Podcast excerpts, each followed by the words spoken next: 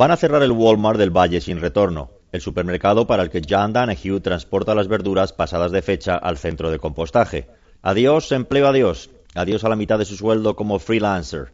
No es un buen año. Primero lo de Cathy, que le tiene muerto, paralizado por dentro, y ahora esto. La vida parece haberse ensañado con él con más malicia de la necesaria. La noticia del cierre del Walmart es la comidilla en el valle y John Danahue no puede evitar un exabrupto cada vez que escucha hablar de ella. Those bastards se queja utilizando la palabra bastardo, que sigue teniendo bastante salida como insulto en inglés, porque no suena terrible terrible, pero queda claro que te cagas en sus muertos. Los del Walmart llegaron, tiraron los precios, se cargaron el comercio local que no pudo competir con ellos, subieron otra vez los precios para aprovecharse del monopolio y ahora, como no le salen las cuentas a un ejecutivo global en Arkansas, lo que nosotros llamamos Arkansas, pues cierran y se van. 154 comarcas de Estados Unidos se quedan sin Walmart, sin Walmart y sin las tiendas del pueblo que se encargó de cepillarse la cadena. O sea, sin ningún sitio en el que comprar pan, leche o acelgas a menos de 50 millas. Y encima, esas 154 comarcas, como el Valle sin retorno, pierden de golpe el 26% de su recaudación de impuestos. Those bastards, vuelve a exclamar John al terminar la visita a la casa de Louisa May Alcott, la autora de Mujercitas. El hogar de la escritora norteamericana está cerca de Boston, en el Minuteman Historical Park, lugar en el que en abril de 1775 un grupo de milicianos disparó las primeras balas contra las tropas británicas. El nombre de Minutemen, hombre minuto, refleja el apodo con que se conocía popularmente en la Guerra de Independencia estadounidense a los miembros de la guerrilla rebelde. They were known for being ready in a minute's notice. Se hicieron célebres por ser capaces de estar operativos tras el aviso en tan solo un minuto. John Danahue ha venido a ver a su hija Rosie y a felicitarla.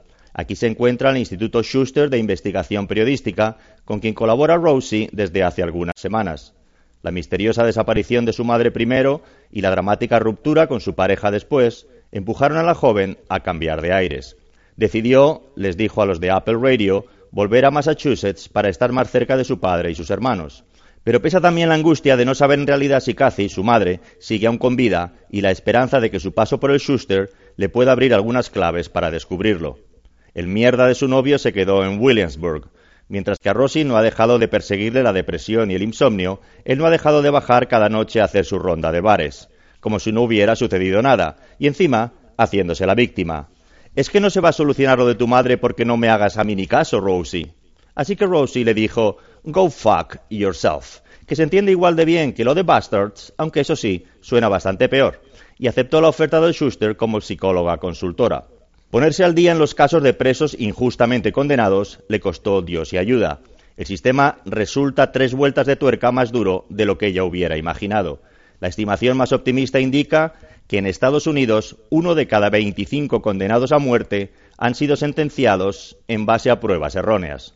Bendito ADN que desde que vino al mundo en los 80 ha exonerado a 334 almas de su condena. El 8 de febrero, a las 2 del mediodía, el juez va a fijar la fianza para que salga en libertad, después de 30 años, George de Perrault, condenado por un pelo que el FBI atribuyó sin criterio científico alguno a su cabellera.